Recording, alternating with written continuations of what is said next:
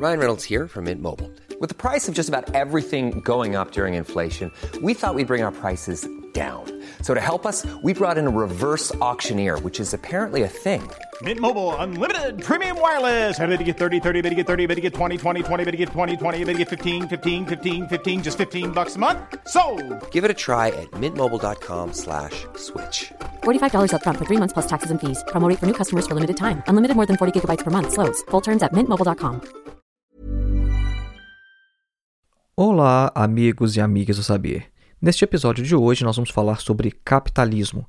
Nós vamos oferecer uma breve definição do modo de produção capitalista e, ao final, nós vamos mencionar também aquelas características que preparam para uma transição socialista e depois falaremos sobre a ditadura do proletariado. Nós vamos ver que este termo, na verdade, significa democracia operária. E por que nós estamos falando de capitalismo? Porque nós vamos falar de crítica da economia política aqui hoje. Porque na filosofia marxista não é possível separar ou fazer abstração da crítica da economia política e do conteúdo propriamente filosófico da obra de Marx tudo está em uma unidade dialética. Então, para que nós possamos compreender a filosofia marxista, e esse é um podcast de filosofia também, principalmente de filosofia, nós temos que compreender essas características do modo de produção capitalista, saber o que é isso e como Marx vai articular isso de forma geral em sua obra. E além do mais, nós vivemos em uma sociedade capitalista, então isso é extremamente necessário para que a gente compreenda um pouco melhor a sociedade e o mundo em que nós vivemos. Então vamos lá, acompanhe.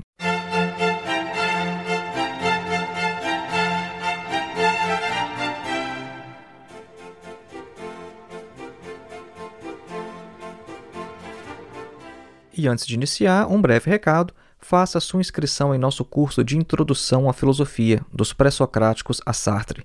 O nosso curso tem mais de 14 horas de duração, é um curso que você pode fazer com total flexibilidade, porque não tem data nem de início e nem de término, e também oferece certificado ao final. O nosso objetivo é colocar você em contato direto com alguns dos principais textos de toda a história da filosofia. Então, ao invés de lhe colocar em contato com literatura secundária, com comentadores falando sobre os filósofos, os nossos vídeos vão te preparar para ler textos escritos diretamente por Platão, Aristóteles, Sêneca, Santo Anselmo, Tomás de Aquino, René Descartes, Kant, Hegel, Marx, etc. Para mais informações sobre o nosso curso, acesse o link que está na descrição deste episódio. O nosso segundo recado é que você pode ser um apoiador deste nosso trabalho através do nosso perfil no Apoia-se. Nós temos um perfil nessa plataforma, você pode acessá-lo através do link que está na descrição deste episódio, ou então você pode fazer qualquer contribuição em qualquer valor através da nossa chave Pix, que é o nosso endereço de e-mail filosofiavermelha@gmail.com. E o nosso terceiro e último recado é que você já pode adquirir o meu livro Duvidar de Tudo: Ensaios de Filosofia e Psicanálise. É um livro com cerca de 380 páginas, com mais de 90 textos, divididos em três categorias. A primeira é de filosofia, a segunda de psicanálise e a terceira de sociedade e religião. São textos que eu escrevi ao longo de aproximadamente 15 anos. Para mais informações e também para adquirir a obra, basta clicar no link que está na descrição deste episódio, que vai te levar diretamente para o site da editora. Voltemos então ao nosso tema: capitalismo. Em primeiro lugar, é necessário esclarecer que capitalismo não quer dizer unicamente consumo ou comércio. No senso comum, muitas vezes o termo capitalismo é sinônimo de consumismo, mas não é exatamente isso.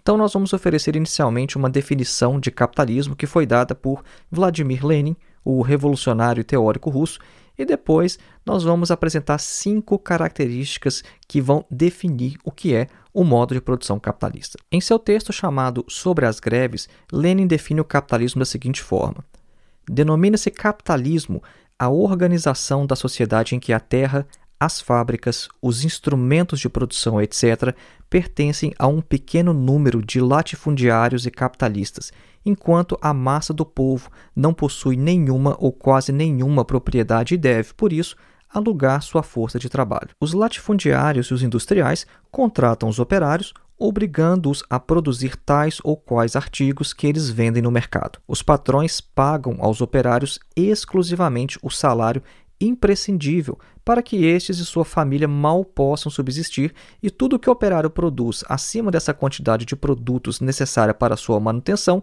o patrão embolsa. Isso constitui seu lucro.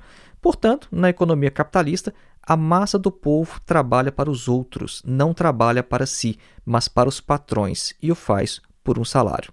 Compreende-se que os patrões tratam sempre de reduzir o salário. Quanto menos entregam aos operários, mais lucro lhes sobra. Em compensação, os operários tratam de receber o maior salário possível para poder sustentar sua família com uma alimentação abundante e sadia, viver numa boa casa e não se vestir como mendigos, mas como se veste todo mundo. Portanto, entre patrões e operários há uma constante luta pelo salário. O patrão tem liberdade de contratar o operário que quiser, pelo que procura o mais barato.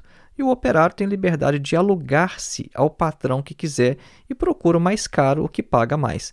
Trabalhe o operário na cidade ou no campo, alugue seus braços a um latifundiário, a um fazendeiro rico, a um contratista ou a um industrial, sempre regateia com o patrão, lutando contra ele pelo salário. Nessa breve definição apresentada por Lênin, o que mais nos interessa aqui é o início, quando ele fala o seguinte: olha, denomina-se capitalismo a organização da sociedade em que a terra, as fábricas, os instrumentos de produção, etc., pertencem a um pequeno número de latifundiários e capitalistas, enquanto a massa do povo não possui nenhuma ou quase nenhuma propriedade e deve, por isso, alugar sua força de trabalho.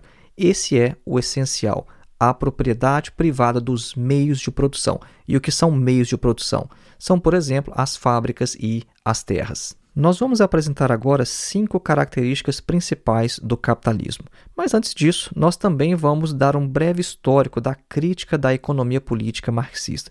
E isso por quê? Pelo fato de que Marx não inventou tudo da própria cabeça. O Marx ele fez como Isaac Newton, que se apoiou sobre os ombros de gigantes então, Marx ele leu os economistas de sua época e, a partir daí, ele desenvolveu a sua própria crítica da economia política.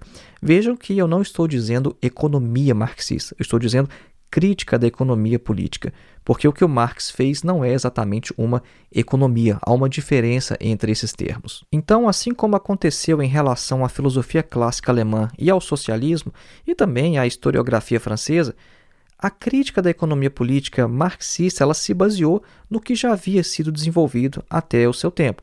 Então, o Marx ele desenvolveu, corrigiu e aperfeiçoou a economia clássica inglesa. Agora, por que justamente a economia inglesa e não a economia francesa ou então a economia alemã? Porque a Inglaterra era o país capitalista mais desenvolvido na época de Marx. Então, o Marx ele adotou ali a tese central da economia política clássica, que era a seguinte: a de que a troca ela se baseava numa equivalência, ou seja, uma comparação das quantidades de trabalho contidas na mercadoria.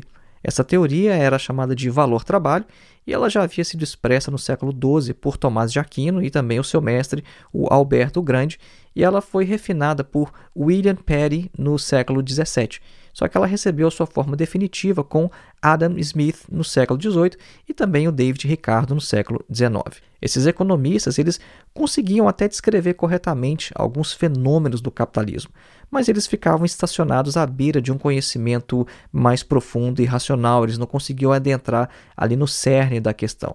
Algumas das limitações desses chamados economistas burgueses eram as seguintes: o valor para eles era simplesmente um instrumento de medida, um numerário que permitia reduzir a um único fator os diferentes elementos do custo das mercadorias.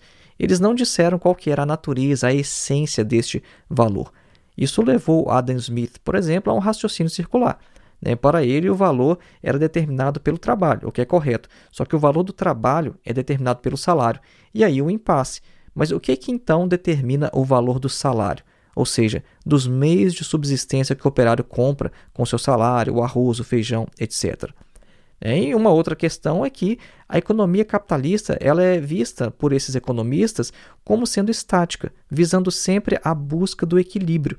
E as únicas perturbações de equilíbrio consideradas, né, que eles levam em consideração, são aquelas oriundas de uma concorrência imperfeita. Além de todas essas limitações que nós acabamos de enumerar, Ainda tem uma outra muito importante que era o seguinte: apesar da descrição deles do modo de produção capitalista ser, em certa forma, objetiva e descritiva, quando eles chegavam à questão da luta operária e da organização operária, essa descrição ela voltava a ser normativa, subjetiva e moralizadora. Então, eles condenavam as organizações e as lutas operárias e eles as descreviam como entraves à liberdade, como obstáculos à concorrência, conspirações, utopias contrárias a leis econômicas, ou então como atentados contra a ordem pública e etc. Então foi este o ponto de partida de Marx a economia clássica inglesa, o que havia de mais desenvolvido nesta área. Então, agora nós vamos enumerar algumas das principais características do capitalismo. A primeira, no capitalismo se produz, antes de tudo, mercadorias.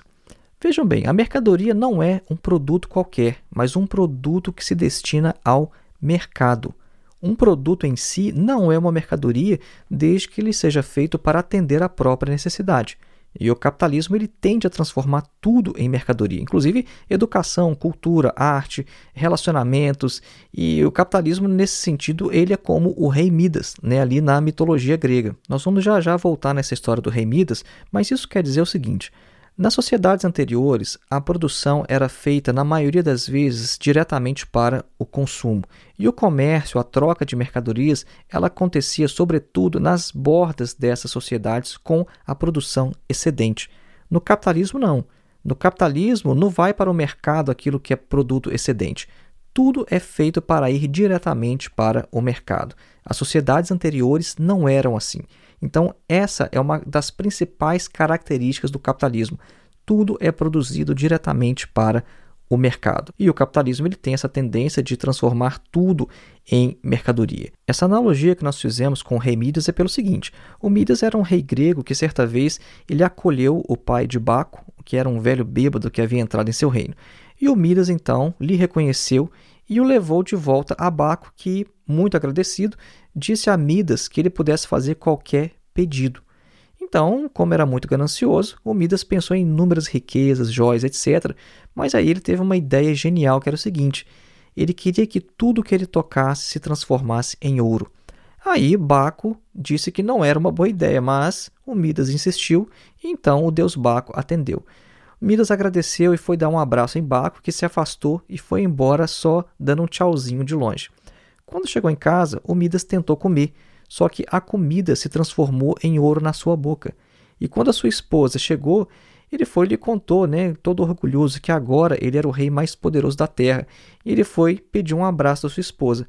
E aí, sem desconfiar de nada, a esposa lhe abraçou e imediatamente se transformou em ouro. Então Midas percebeu a sua miséria. Né? Depois apareceu o cunhado dele, que veio lhe pedir dinheiro emprestado, como sempre, e aí o Midas tocou em seu ombro, que se transformou em ouro, e falou assim com ele: Olha, você nunca mais vai precisar pedir nada. Então o seu cunhado saiu contente e foi se vender. A Midas tentou beber água, ela desceu por sua garganta como um líquido quente e espesso e caiu como um chumbo no seu estômago. Ele foi, se ajoelhou, invocou Abaco e pediu que desfizesse o seu pedido. Eu gosto desse mito grego porque ele é uma boa analogia ao modo de produção capitalista, essa tendência que o capitalismo tem de transformar em mercadoria absolutamente tudo em que ele coloca as mãos.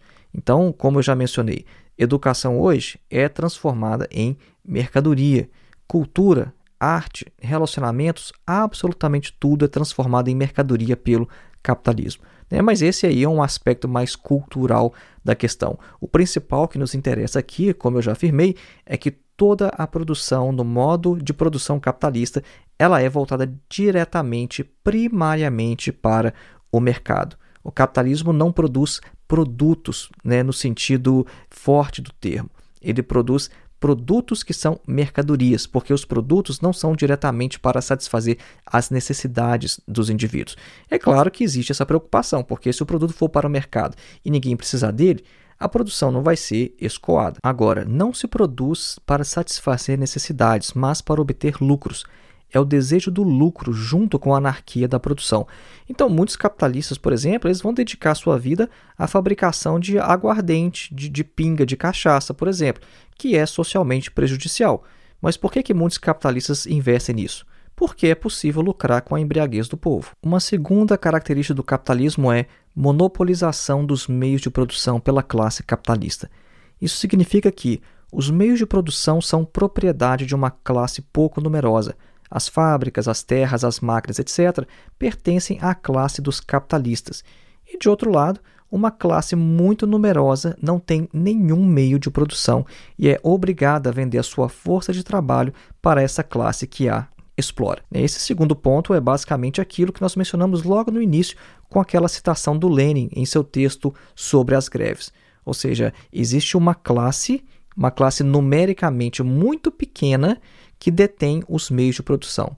E uma classe que é numericamente muito grande, que é absolutamente a maioria do mundo, essa classe ela não possui nada, ela só possui a sua força de trabalho que ela tem que vender para algum capitalista e com isso conseguir sobreviver. Agora nós vamos fazer uma breve pausa musical e retornaremos logo após com a terceira característica do modo de produção capitalista.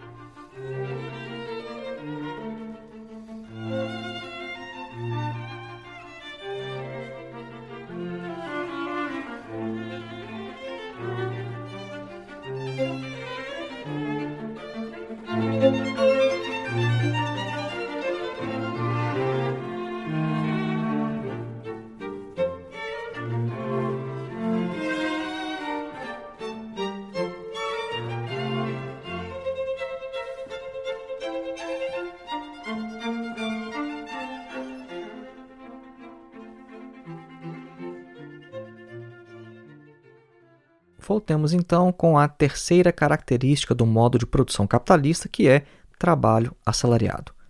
Antigamente, no sistema escravista, o homem era vendido por inteiro, ou seja, o homem era vendido com o seu corpo, a sua carne, o seu sangue, enfim, a sua própria pessoa era vendida. Então, em Roma, por exemplo, o escravo era uma simples coisa. Inclusive, os meios de produção lá eram divididos em três os instrumentos de trabalho mudos, que eram as coisas, o arado, a carroça, etc., os instrumentos de trabalho semimudos, que eram os animais de carga, né, carneiros, vacas, bois, etc., e os instrumentos falantes, que eram os escravos, os homens. Então, haviam esses três tipos de instrumentos de trabalho. Agora, no capitalismo, o que é vendido é a força de trabalho. O operário assalariado pessoalmente, ele é livre. O fabricante ele não tem o direito de espancar ou então de vender um trabalhador ao seu vizinho, ou então trocar o trabalhador por um cão de caça, como acontecia no tempo da servidão. Então, o operário, hoje, ele estaria supostamente em pé de igualdade. É aquilo que o patrão costuma falar, né? Olha, se você não quiser, não trabalhe, ninguém te obriga a trabalhar. Agora, no capitalismo, a escravidão não é tão aparente pelo fato de ela não ser política ou então jurídica, como era na servidão. Não existe hoje um contrato ou nenhuma lei que afirme isso. A questão é que a escravidão hoje ela é econômica. Inclusive a Rosa Luxemburgo ela afirma que nas sociedades anteriores o antagonismo de classe encontrava expressão em relações jurídicas bem determinadas, mas hoje a situação ela é bem diversa. O proletariado ele não é obrigado por nenhuma lei a submeter-se ao jugo do capital. Ele é obrigado a tal através da miséria, pela falta dos meios de produção. Ou seja, os trabalhadores são acorrentados ao capital pela fome. Essa aparente liberdade do trabalhador no capitalismo é muito enganosa. Inclusive, quando a gente compara com a escravidão, parece que, de fato, o trabalhador hoje ele é livre. Né? E parece que todo o trabalho que o operário faz hoje é trabalho pago, enquanto que o trabalho do escravo era totalmente 100% um trabalho não pago. Agora, o próprio Karl Marx chama atenção para isso. Ele fala o seguinte: olha, às vezes o que parece no capitalismo é que você faz um determinado contrato com o seu patrão, ele fala: olha, você vai trabalhar aqui 8 horas por dia, né, de segunda a sexta, eu vou te dar um salário X e pronto, né? Você trabalha e de fato tem um salário X, então dá-se a impressão de que todo trabalho é trabalho pago. Né? E dá-se a impressão no, no, na escravidão que todo trabalho era não pago, porque o cara ele tinha que é, morar basicamente com o seu senhor, né? ele tinha ali um lugar que ele morava, ali nas terras, nos domínios do seu senhor, e ele trabalhava e não tinha um salário. Então a gente hoje tem essa impressão, né? O trabalho do escravo ele não recebia né, salário, então era só trabalho não pago. Agora, do operário hoje não, é trabalho pago, ele faz um acordo e ele recebe de volta tudo aquilo né, que ele fez o acordo ali com seu patrão. Agora, Marx fala, isso é muito enganoso, porque vejam bem, o escravo ele também tinha um determinado custo. Né? O escravo ele precisava, por exemplo, se vestir, ele precisava ser tratado quando ele adoecia, né? ele precisava comer. Então, nem todo o trabalho do escravo era trabalho não pago, porque parte do seu trabalho tinha que ser revertido à sua subsistência. E com o operário hoje? A gente tem essa impressão de que todo trabalho é pago, mas o Marx fala também não é assim, porque a extração de mais-valia ela acontece de uma forma que é, o, o trabalhador normal ele nem consegue perceber. Ele vê que o seu patrão fica rico, mas de uma perspectiva jurídica, ele está sendo pago. Ele fez um acordo, fez um contrato e continua sendo pago. E o Marx fala: olha, a questão é isso aí. Né? Tem muito trabalho do operário que é trabalho não pago, que é exatamente a mais-valia. Então é necessário desfazer essa ilusão de que todo trabalho na escravidão era trabalho não pago. E também, por outro lado, a ilusão de que todo trabalho no capitalismo é trabalho pago, porque existe a exploração em ambas as formas de trabalho. Uma quarta característica do capitalismo é a anarquia da produção. Isso quer dizer basicamente o seguinte: cada fabricante produz não para outros produtores, mas para o mercado. Ou seja, ele simplesmente não sabe quem vai comprar a sua mercadoria, mas mesmo assim os homens acabam trabalhando uns para os outros. Isso significa que a organização da sociedade, a organização do modo de produção, ela não é centralizada.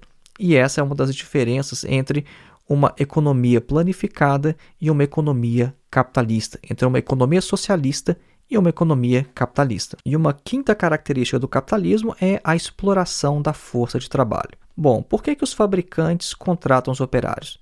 Não é porque o capitalista ele deseja sustentar um bando de operários famintos, mas é porque o capitalista quer tirar lucro desses operários. A produção no capitalismo, como nós já afirmamos, ela não é para satisfazer necessidades, mas para obter lucros.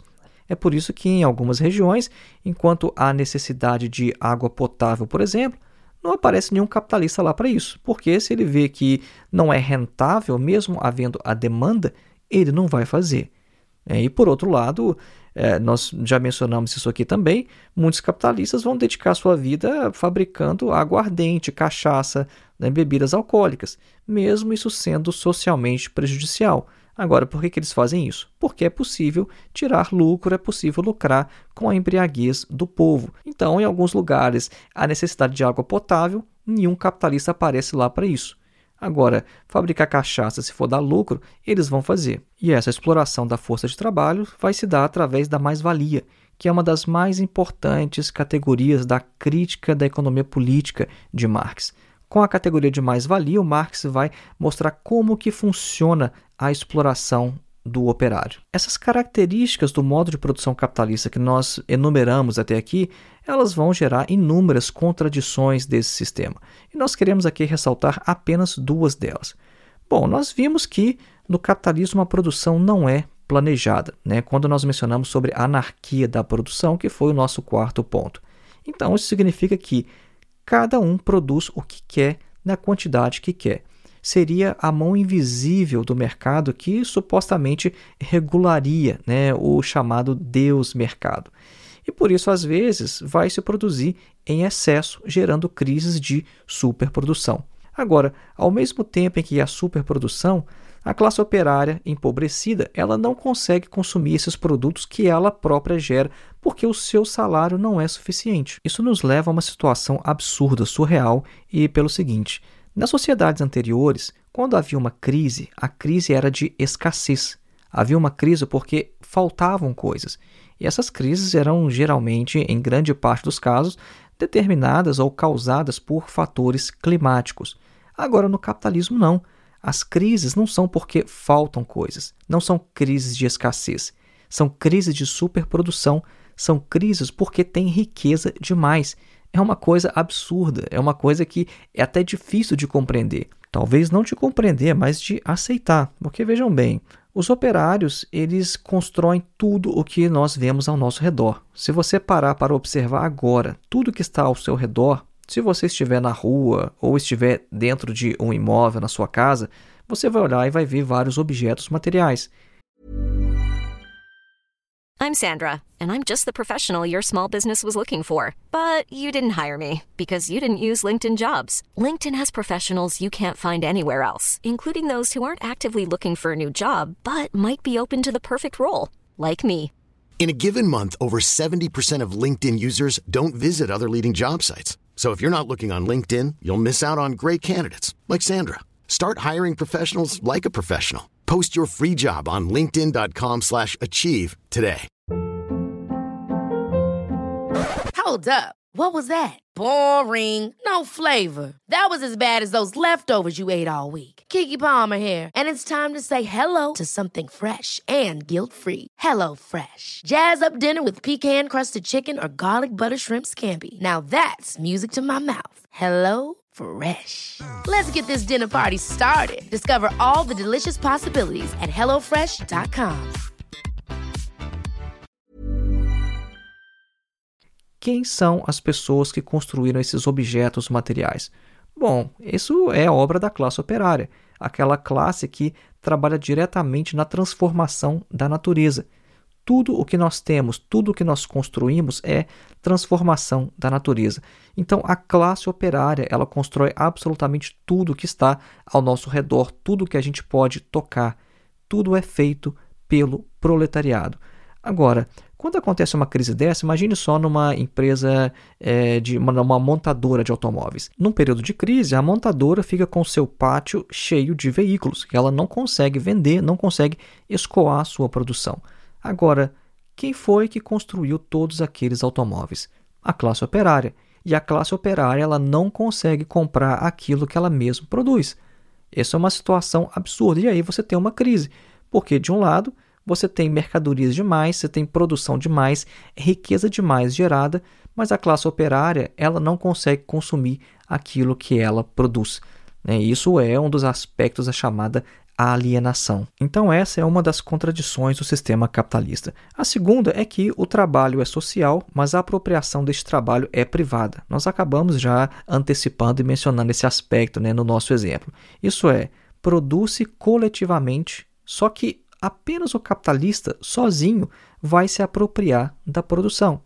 Inclusive, o Marx e o Engels afirmam o seguinte no Manifesto do Partido Comunista, aspas, O capital é um produto coletivo e só pode ser colocado em movimento pela atividade comum de muitos membros da sociedade e mesmo, em última instância, pela atividade comum de todos os membros da sociedade.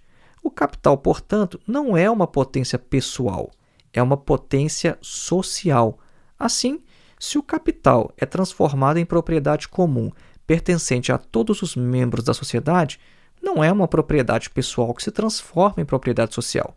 Transforma-se apenas o caráter social da propriedade. Ela perde seu caráter de classe. Fecha aspas. O que Marx e Engels estão afirmando aqui é o seguinte: olha, o capital não é uma coisa que pertence ao capitalista. O capitalista sozinho não faz absolutamente nada. O que é que faz um capitalista com um monte de máquinas paradas? Nada, ele não vai produzir nada. Então, o capital ele é uma força social.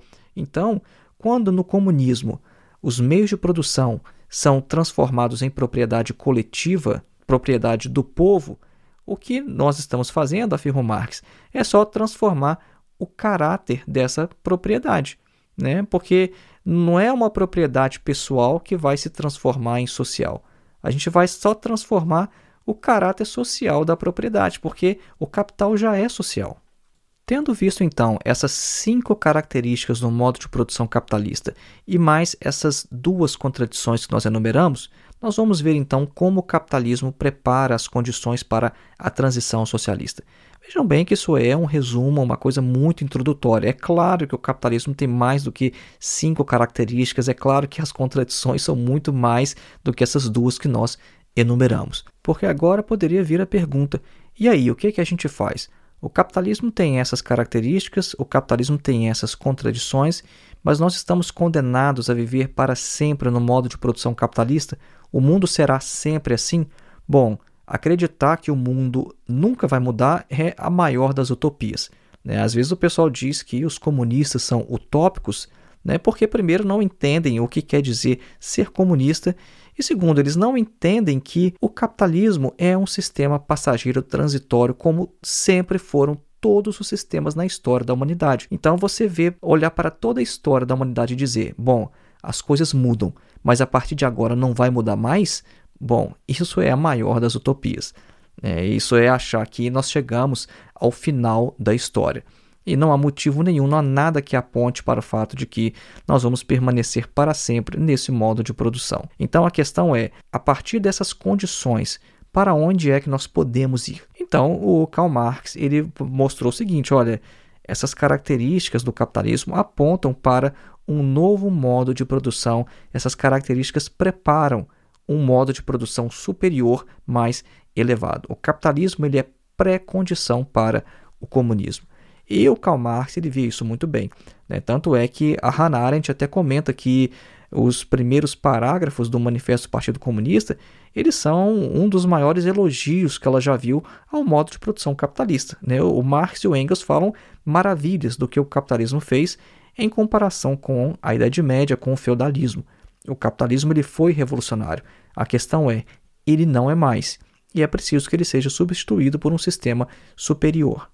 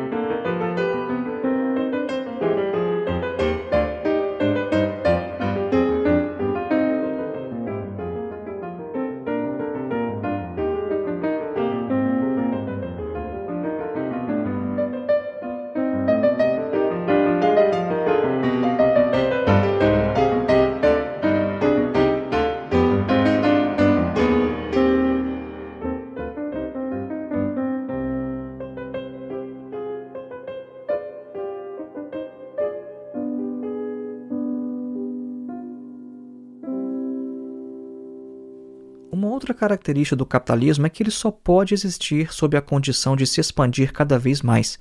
É um sistema de produção infinita em um planeta com recursos finitos. Né? E daí a gente tem os problemas ecológicos, a exploração dos recursos naturais hoje.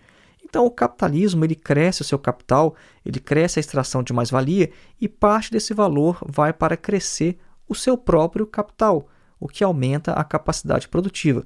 E com isso, grandes empresas vão crescendo e vão engolindo as pequenas. Então, essa grande diversidade de marcas e empresas hoje, ela é apenas aparente, porque hoje grandes grupos e conglomerados econômicos, eles controlam cadeias imensas de produção. Então, a concentração de capital ela ainda não é concentração da produção, né? o que só vai poder acontecer no socialismo. A questão é que algumas poucas centenas de empresas elas podem dar conta de abastecer todas as necessidades da população de regiões inteiras. Então, quando o grande capitalista cresce e engole as empresas pequenas, isso unifica a produção. E quanto mais isso acontece, mais fácil fica para o proletariado controlar a produção após a revolução. Essa é a tendência do capital, né? Crescer, as empresas maiores elas vão comprando as empresas menores, então não existe aquela situação, né, aquela situação ilusória ou uma situação que historicamente já foi superada, na qual tem um monte de pequeno capitalista concorrente. Né? Bom, a gente poderia fazer um teste, a gente poderia então tentar abrir uma fábrica de refrigerante e tentar competir com a Coca-Cola. Né? Será que a gente vai ser bem sucedido nisso? Será que a gente consegue derrubar a própria Coca-Cola? Bom, isso é uma grande ilusão. Né? Não é possível que cada indivíduo na sociedade capitalista ele cresça e se transforme em um grande capitalista. A, a sociedade capitalista ela tem necessidade de que existam pobres, de que existam desempregados, né? o que Marx chama de exército industrial de reserva. Então é uma grande ilusão achar que existe uma livre concorrência. Agora a questão é, quando eles dizem que o socialismo é uma sociedade que tem um estado enorme, empresas estatais e etc, bom, essas características elas já começam a aparecer no próprio capitalismo. Esses grandes grupos conglomerados, eles na verdade têm uma aparência de diversidade. Eu mesmo já trabalhei em uma empresa que era assim, era uma empresa muito grande que vivia comprando outras empresas menores e ia absorvendo, engolindo essas empresas pequenas, mantinha ali ah, essas empresas com o seu próprio nome, com a sua própria estrutura, mas por trás existia um grande capitalista controlando pequenas empresas e isso dava uma aparência de diversidade, mas na verdade era um único grande capitalista. Nós mencionamos essa característica aqui, mas na verdade, o capitalismo como um todo é uma preparação, é uma pré-condição para uma sociedade comunista. É, inclusive, Marx e Engels falam isso diversas vezes, que se não fosse o capitalismo, não seria possível nem pensar em comunismo. Então, uma sociedade comunista ela depende né, ou ela exige um alto grau de desenvolvimento das forças produtivas. E isso é uma característica positiva do capitalismo. O capitalismo conseguiu fazer isso. Então, uma das principais virtudes do capitalismo é justamente preparar as condições para o comunismo. E já que nós começamos a falar sobre capitalismo e comunismo, sobre essa transição, nós vamos então apresentar o último tema que nós prometemos lá no início do episódio, que é a ditadura do proletariado. Porque a questão é a seguinte: a burguesia ela não vai entregar o seu poder de forma gratuita. Ela não vai se retirar da cena histórica voluntariamente. Porque quando acontece uma revolução e a burguesia é derrotada, essa derrota, para ela, é apenas um percalço, um acidente a ser corrigido foi apenas uma derrota em uma batalha, não foi uma derrota na guerra.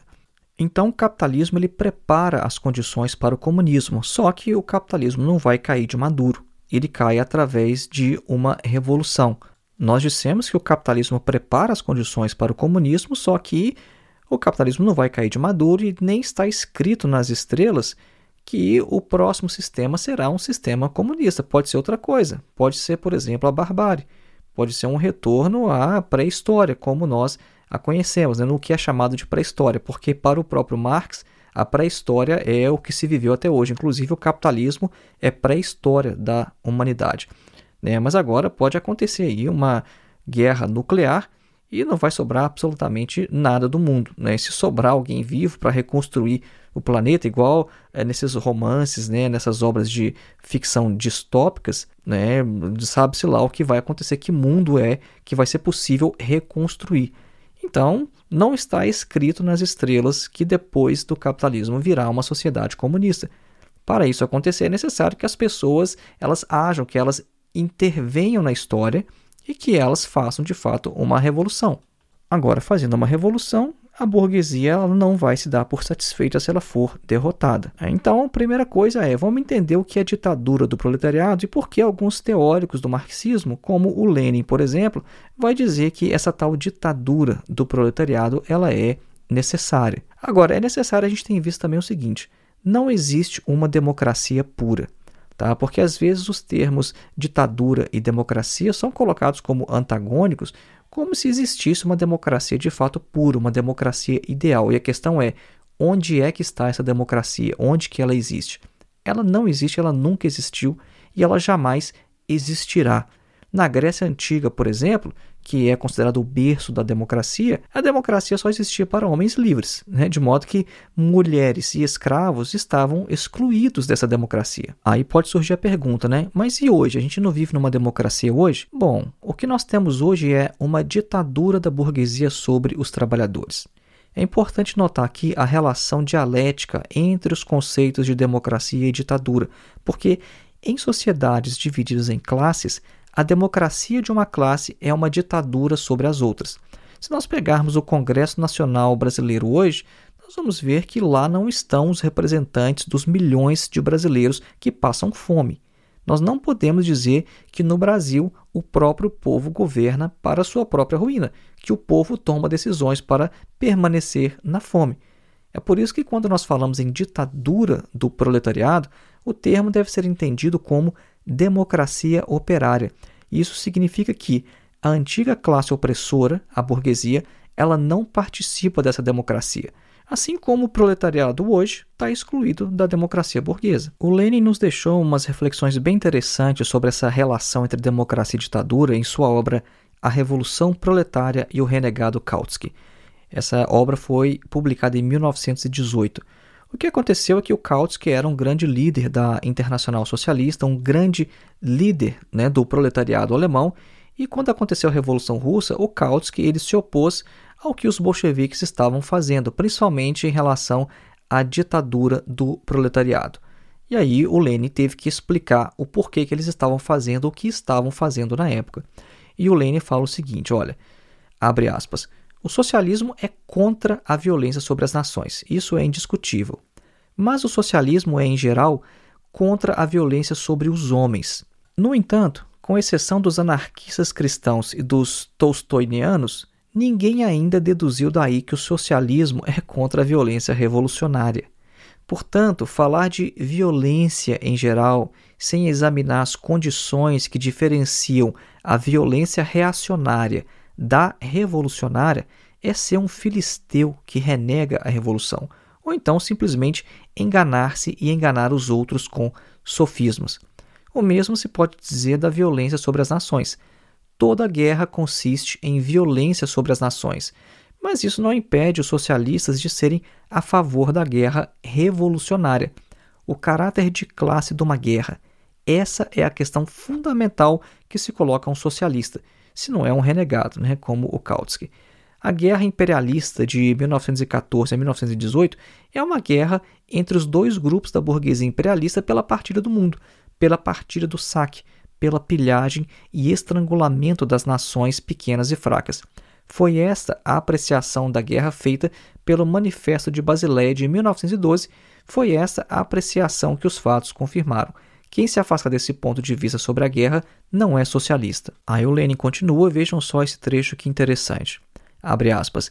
A democracia pura e simplesmente, a democracia de que fala Kautsky, não é mais do que uma reprodução desse mesmo Estado popular livre, isso é, um puro absurdo.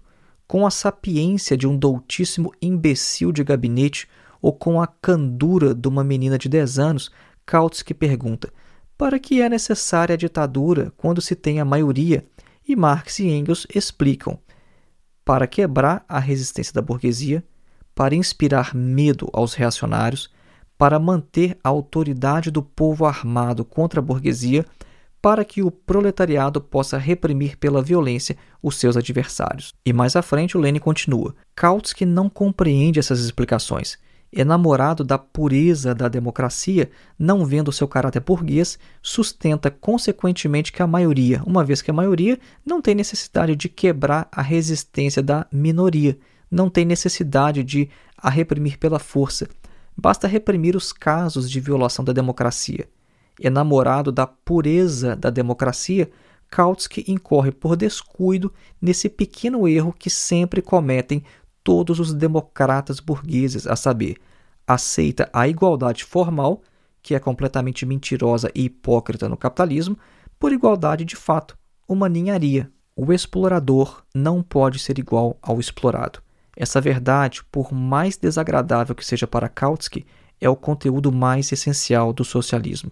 E mais à frente o Lenin continua: o que é um traço necessário, uma condição obrigatória da ditadura, é a repressão violenta dos exploradores como classe e, por conseguinte, a violação da democracia pura, isto é, da igualdade e da liberdade em relação a esta classe. Este é um dos textos mais interessantes de Lenin que fala sobre a relação entre democracia e ditadura e que explica o que os bolcheviques de fato pensavam sobre a ditadura do proletariado e por que ela era necessária. Nós lemos aqui só alguns trechos, mas eu recomendo que você leia essa obra se você tiver interesse de se aprofundar e conhecer melhor a perspectiva bolchevique a partir da própria perspectiva bolchevique e não de outras pessoas que às vezes nem lêem os textos e ficam por aí falando um monte de bobagens. Né? Essa obra se chama A Revolução Proletária e o Renegado Kautsky. Então foi este o nosso episódio de hoje. Inicialmente nós apresentamos cinco características do modo de produção capitalista, depois nós enumeramos apenas duas de suas contradições. É claro que existem várias outras contradições e várias outras características. Depois nós mostramos uma condição que prepara para a transição do capitalismo ao modo de produção socialista, e por último, nós apresentamos também uma breve discussão de Lenin sobre essa questão de ditadura do proletariado, que é um tema candente, é um tema que provoca muitos debates, né? Por que, que é necessário uma ditadura proletária após uma revolução? E nós falamos brevemente que uma ditadura proletária é um outro termo para uma democracia operária, uma democracia muito mais ampla do que nós conhecemos hoje na democracia burguesa. Lembrando mais uma vez, faça sua inscrição em nosso curso de Introdução à Filosofia dos Pré-Socráticos a Sartre. O link para o nosso curso está na descrição deste episódio e você também pode ser um apoiador deste trabalho através do Apoia-se. O link para o nosso perfil está na descrição deste episódio, assim como a nossa chave Pix através da qual você pode fazer uma contribuição de qualquer valor. Nossa chave Pix é filosofiavermelha.gmail.com. E por último, o nosso livro você pode já adquiri-lo através do site da editora. Um grande abraço e até o próximo episódio.